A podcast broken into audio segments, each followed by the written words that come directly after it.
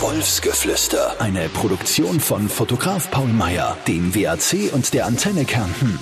Ja, grüß euch, da ist wieder der Paul Meyer, der Teamfotograf von eurem Lieblingsverein vom Wolfsberger AC und ich bin heute ein bisschen nervös, weil ich sitze heute bei Mike Nowak daheim, weil der nach dem Rotterdam-Spiel in Klagenfurt auf mich zugekommen ist und gesagt hat, Paul, ich habe Fragen vorbereitet. Ich würde gerne mal die was fragen und den Spieß im Podcast umdrehen. Deswegen kann ich eigentlich heute meine Viers stillhalten, mit zurücklernen und einmal die Show genießen und meinen Podcast abgeben und genau das tun wir. Hallo Mike und danke, dass du das heute übernimmst. Ja, hallo Paul. Vielen lieben Dank, dass du da, da überhaupt mitmachst. Ich habe das ja eigentlich im Scherz gemeint und habe mir gedacht, ich will nur ein bisschen aus der Reserve locken, was er sich für Ausrede einfallen lässt. Aber nein, tatsächlich übergibt er mir das Zepter und ja, ich möchte das, glaube ich, so anfangen, wie du mir das beim, ich war, glaube ich, beim zweiten Podcast oder so dabei und die Aufnahme war, war da und du hast gesagt, pass auf, setz dich her, vergiss alles, was du im Medientraining irgendwo gelernt hast, entspann dich und hast da eine Atmosphäre geschaffen, wo man sich wohlgefühlt hat und dann natürlich sofort verplappern hätte können.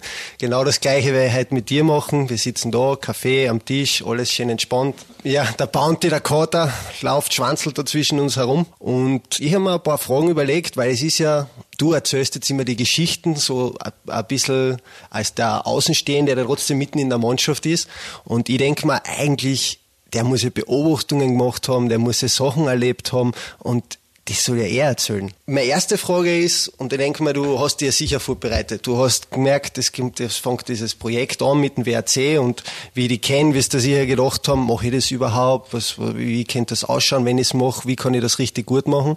Und was hast du da, da am Anfang erwartet und das ist dann überhaupt nicht eingetreten? Boah, okay, ja. Was ich mir am Anfang erwartet habe, ist ganz schwierig zu sagen, weil ich hab relativ wenig vorher mit Fußball zu tun gehabt. Du hast schon recht, ich habe mich vorbereitet drauf, ich habe mir viele Spiele von euch angeschaut, ich war im Stadion, ich habe mir das aus der VIP-Tribüne und aus den anderen Kurven angeschaut und ich habe eure Namen, eure Instagram-Accounts und so weiter alles äh, mir, mir reingezogen, bevor ich zum ersten Mal auf euch getroffen bin. Aber der erste Moment war dann doch äh, relativ überfordernd, wie mir der Daniel das erste Mal mitgenommen hat in die Kabine und alle kommen her und High Five und abklatschen und so weiter. Was ich mir erwartet habe, sind erwachsene Männer, Vollprofis, die sehr äh, akribisch und zielgenau arbeiten und nicht viel Zeit für Humor haben und was dann kommen ist, sind eigentlich ganz normale Menschen und ganz normale Typen wie ich auch. Und ähm, das hat mir aber auch fast ein Jahr oder eineinhalb Jahre gedauert, bis ich jetzt mittlerweile echt verstanden habe, dass es eigentlich äh, sehr viel von dem ganzen Spaß ist und Spiel ist und dass äh, die harte Arbeit äh, schon vorher getan ist, bevor wir uns eigentlich zum richtigen Spiel treffen. Kannst ruhig sagen, das war jetzt eine schöne Beschreibung für wir reden nur Plätzchen in der Kabine, oder? Aber es ist sicherlich auch was dabei.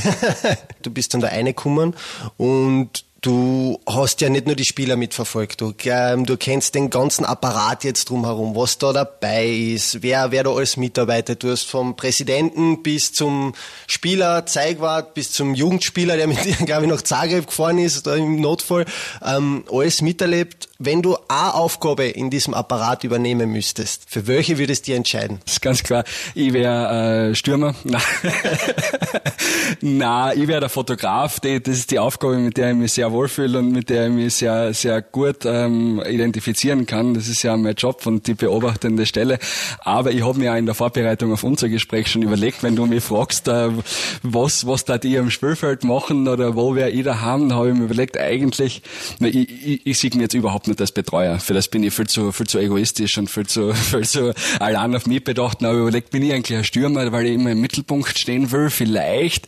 Auf der anderen Seite bin ich auch ein bisschen ein Eigenbrötler, also wäre ich vielleicht sogar der Tormann. Und wenn ich ganz ehrlich bin, sehe ich mich eigentlich als Trainer. Aber das, der Pferdl hat gesagt, das darf ich nicht sagen, deswegen bin ich nicht sicher, ob das erlaubt ist. Ich arbeite schon lange an seinem Stuhl, ich, ich tue unten sageln, aber er, er macht das derweil noch ganz gut, deswegen hat es für mich die Chance noch nicht gegeben. Also ich würde die Antwort beantworten als, als Trainer, als Chef, der einfach delegiert und alles sagt, was zum tun ist. Ich merke schon, kennen Paul jetzt zwei Jahre, aber komplett falsches Bild von ihm. also, dass er sich da gleich als Cheftrainer ins Spiel bringt, aber okay ist, ist in Ordnung. Ja, gehen wir mal eigentlich zu deiner Arbeit dann. Du grundsätzlich, du hast ja in den Podcast angefangen, sondern mit den Fotos. Und ich, ich habe die in vielen Positionen gesehen. Einmal stehst du auf der Seite, einmal bist mittendrin im Kreis, wo, wo gerade eine Besprechung ist und fotografierst außer, dann stehst du einmal mitten im Feld, wo du meine Flanken im Weg bist. Wie entsteht ein gutes Foto bei dir? Auf was achtest du? Was müssen da für Gegebenheiten eintreffen, eintreten? Was muss sein, damit du sagst, das ist jetzt ein geiles Foto. Ich will den Winkel kriegen, den kein anderer kriegt. Das heißt, ich sitze ganz ungern hinterm Tor, ich sitze ganz ungern dort, wo die Fernsehkameras sind, sondern ich schaue mir eigentlich immer, dass ich mich einschleiche in einen Kreis, dass ich irgendwo bin, wo ich eigentlich gar nicht sein darf, dass ich unauffällig bin, dass ich mich mit dem Security in der Nähe gut verstehe, weil ich schon am Vortag mit dem geredet habe, dass er mich nicht ausschmeißt. Und so ist für mich eigentlich der Punkt, dieser, der Zugang zu euch, das Vertrauen von euch, dass ich überall fotografieren darf.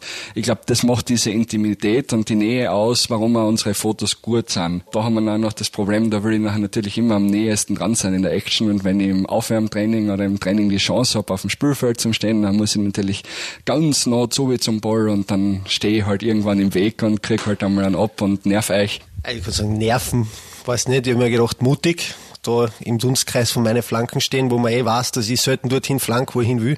Also, du hast gerade gesagt, du, du sitzt nicht auch gern auf diesen, diesen üblichen Positionen, wo die TV-Kameras sein, wo die anderen Fotografen, sage ich jetzt einmal, sitzen. Ich habe ein bisschen mitgekriegt in Rotterdam, da hat es ja einen kleinen Krieg unter den Fotografen oder so gegeben. Ist, ist, da gibt es dann Konkurrenzkampf, wer, wer sitzt wo, wer kriegt die bessere Fotos, wer darf wo eine. Selbstverständlich, der Konkurrenzkampf ist immer groß. In Rotterdam war die Geschichte, dass mir eingeteilte Sitzplätze gekriegt haben und da haben sie mich halt so eine positioniert, dass ich quasi immer durchs Tornetz durchfotografieren habe müssen. Das heißt, ich habe eigentlich fast keine, keine gescheiten Fotos hinkriegt, weil einfach meine Position die falsche war. Ja, dann habe ich noch eine Frage, weil ich, ich provoziere jetzt ein bisschen. Du kommst meistens zu unseren Spielen, so ähm, entweder am Tag vom Match oder wenn wir schon fliegen, fliegst mit. Ich denke immer, es ist ein bisschen ein Kurzurlaub für ihn. Der fliegt da mit, dann geht er mal ins Hotel, Vormittag ein bisschen Wellness am Matchtag mit Massage und Sauna. Am Nachmittag geht er halt ein bisschen fotografieren und dann entspannt er sich noch am Vormittag und fliegt er wieder zurück. Ist das dein Tagesablauf? Ablauf. Ja, provoziert hast du mich jetzt nicht. Du hast es die Wahrheit erzählt. Genauso, genauso ist es. Ich lebe meinen mein Job, die und mich verbindet ja folgendes, dass wir unsere Leidenschaft zum, zum Beruf gemacht haben. Und meine, eine meiner Leidenschaften ist es nicht nur Fotos zu machen, sondern zu reisen. Und da muss man auch ganz ehrlich sagen, wer hat im Jahr 2020 die Chance, einmal nach Moskau zu kommen oder nach Rotterdam zu kommen? Und da muss ich ja ganz ehrlich sagen, das wisst ihr alle nicht. Weil ich schleiche mich nachher am Vormittag, während ihr trainieren geht, schon einmal aus dem Hotel raus und schaue einmal, spazieren mal eine Runde durch die Stadt und schaue mir dort ein bisschen was an und so weiter. Kurzurlaub ist vielleicht ein bisschen übertrieben oder übertrieben nicht, aber ist vielleicht äh, sehr, sehr, aber na eigentlich ist es das schon, ist schon richtig, weil ihr seid alle, ich bin mit, mit liebe Leuten unterwegs, wir haben eine Gaudi im Flugzeug, wir haben eine Gaudi im Bus und im Hotel und, und äh, zwischendrin machen wir halt ein paar Fotos. Es ist ja Teil meines Jobs jetzt nicht unbedingt nur Fotos zu machen, sondern um die Fotos zu machen, muss ich mich auch mit euch auseinandersetzen und muss ich eine klassische Arbeitsatmosphäre haben wir jetzt ja auch nicht. Genau, genau. Und die mag ich sowieso nicht, der klassische Arbeitsatmosphäre. Und aber ich muss halt auch mal bei euch sitzen und Kaffee trinken und mit euch ratschen und dann muss ich mir noch mit Moskau auseinandersetzen und dort mir den Roten Platz anschauen und dann komme ich halt zum Fußballspiel am Abend und bin eineinhalb Stunden vorher da, suche mir meine Sachen zusammen, fotografiere die Kabine, filme das alles ab und dann kommt's ihr, dann machen wir ein paar Instagram-Stories, nachher machen wir ein bisschen Fotos und dann tue ich Fußball spielen, ich tue Fußballspielen zuschauen und Fotos machen und nach dem Spiel tun wir hoffentlich so wie immer feiern und dann nächsten Tag fliegen wir wieder heim. Also ja, das ist eigentlich einer der schönsten Urlaube, die ich mir vorstellen kann. Ich sage jetzt, äh, das ist vor allem für einen Trainer, wir feiern nie nach dem Match mit dem Ball. Also es wird nicht gefeiert. Jetzt hast du das erlebt. Jetzt bist du eigentlich bei uns bei richtig großen Momenten von, vom WRC eigentlich dabei gewesen in der Europa League. Ich habe schon gemerkt, vor allem vom, vom Rotterdam-Spiel, wo es dann um alles gegangen ist, eigentlich für uns jetzt, dass wir noch einmal Geschichte schreiben, haben viele gesagt, aber vor allem für uns in der Mannschaft war es wichtig, ein Ziel zu erreichen. Wir wollten im Europapokal überwintern. Und jetzt habe ich dann aber schon gemerkt, wenn ich damals in Gladbach eingegangen bin, dann war das ganz was Spezielles. Das ist eh klar, das erste Mal. Und gegen, gegen Rotterdam war dann schon so, es war nicht mehr so das Dabeisein, ja, super, ich bin einfach dabei, genießt es, sondern da war dann schon auf einmal dieses unbedingt wollen, weiterkommen wollen, da, man hat schon eine Erwartung gehabt. Das heißt, es hat sich ein bisschen was geändert in den zwei Jahren. Bist du auch ein bisschen abgestumpft? Das ist eine, sehr gute Frage. Die beste Antwort darauf ist eigentlich, ich bin am, am Spieltag gegen Rotterdam quasi, war ich bei euch im Hotel beim Mittagessen und die haben mich zum Tisch gesetzt mit einem Kaffee und der Trainer war da und ich hab Kofi gefragt, ob er gut geschlafen hat heute in der Nacht. Und er hat gesagt, ja, ist ganz normal alles, wieso? Und ich hab gesagt, ich, ich, ich scheiß mir an, ich habe überhaupt nicht geschlafen, ich bin so nervös, äh, ich weiß nicht, wie ihr das aushaltet. Und dann ist der Trainer aufgestanden und gegangen. Und zwei Minuten später hat der Trainer mich geholt. Und hat gesagt, Paul, komm mal zu mir. Und dann sage ich, ja, was ist denn los? Und dann sage ich, du kannst sowas nicht neben die Spieler sagen, dass du nervös bist. Wir müssen ja alle jetzt ein bisschen Ruhe ausstrahlen und alles so tun, als wäre nichts, damit wir heute am Abend nicht, die, die, die flippt mir aus, wenn du jetzt da kommst und deine Nervosität sagst. Und ab dem Moment habe ich es verstanden und habe nachher cool gespielt. Aber es ist tatsächlich so nach wie vor bei mir, äh, ich glaube, es ist, a, es ist a viel anstrengender und viel emotionaler, wenn du nicht das selber im Griff hast, was passiert, sondern wenn du einfach nur zuschauen kannst. Und in Klagenfurt gegen Rotterdam beim 1-0 habe ich kein Foto gemacht. Und, und da einmal, warum nicht? Weil ich meine rechte Hand, mit der ich normalerweise den Auslöserdruck so weit oben gehabt habe und so laut geschrien habe, weil ich mich so gefreut habe. Also für mich hat sich da, da eigentlich, eigentlich nicht, da hat sich nichts abgestumpft. Naja, abgestumpft würde ich jetzt bei uns auch nicht sagen, aber es ist dann halt schon so, am Anfang war es so ein bisschen der olympische Gedanke, als WRC dabei sein ist alles und du wolltest eigentlich jede Destination nur genießen und zwei Jahre später denkst du eigentlich, naja, das ist mir nicht genug, ich will, will da weiterkommen und da hat sich dann schon einiges geändert.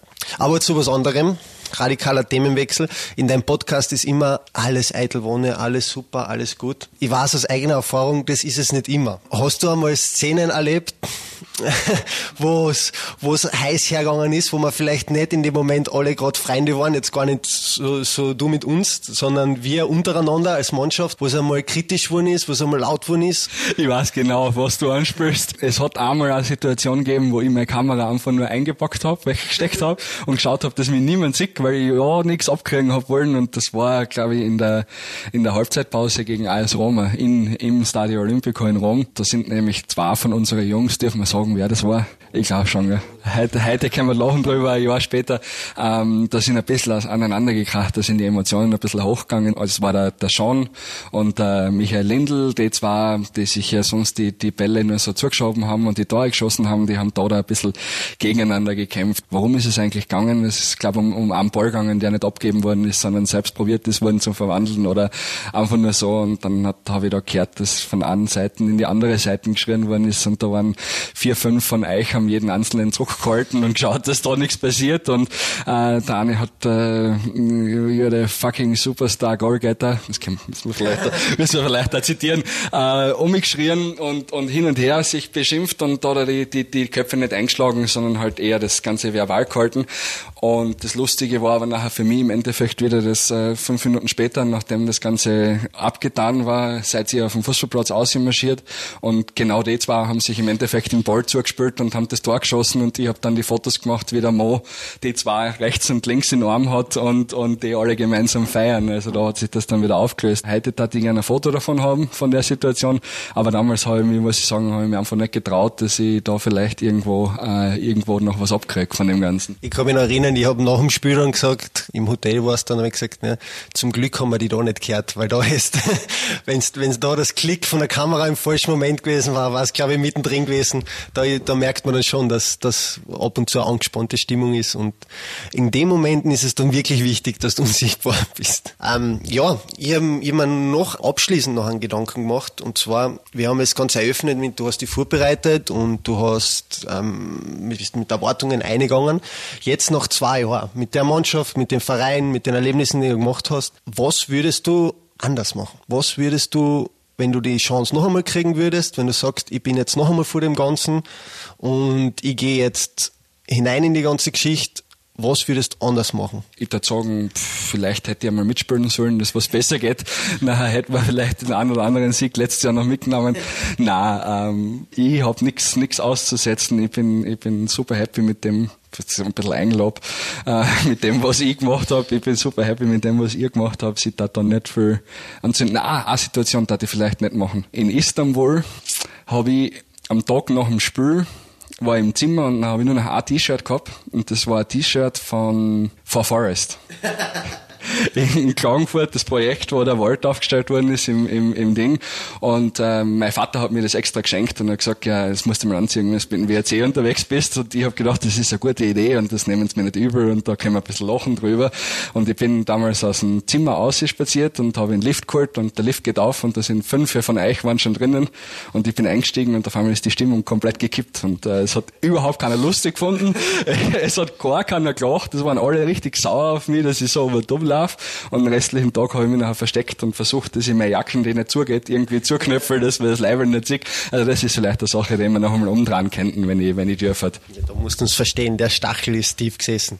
Dass wir da nicht vor, vor vielen Leuten in Klagenfurt spielen haben dürfen, als Kärntner Verein, das hat uns schon, schon allen wehgetan, aber mittlerweile können wir über das auch lachen. Paul, ich sage danke. Du hast dich hervorragend geschlagen, muss ich wirklich sagen. Wahrscheinlich besser als wir bei dir, weil du hast weniger ausgeplaudert von deinen Geheimnissen als wir. Und bin sehr froh, dass du das gemacht hast. Und ja, wir haben ja noch zumindest ein Abenteuer vor uns. Und ich hoffe, dass wir da eine schöne Geschichte schreiben können. Und ich habe da letztens so einen Spruch geschrieben, ähm, lasst uns Geschichten schreiben, die wir später gerne erzählen. Ich glaube, das sollte man gegen Tottenham noch einmal machen, oder? Ich freue mich drauf und wir hören uns wieder und sehen uns beim nächsten Spiel. Danke dir für die tolle Interviewleitung. Äh, ich muss sagen, ich habe heute auch vieles, vieles gelernt von dir, wie du das machst. Wolfsgeflüster, eine Produktion von Fotograf Paul Meyer, dem WAC und der Antenne Kärnten.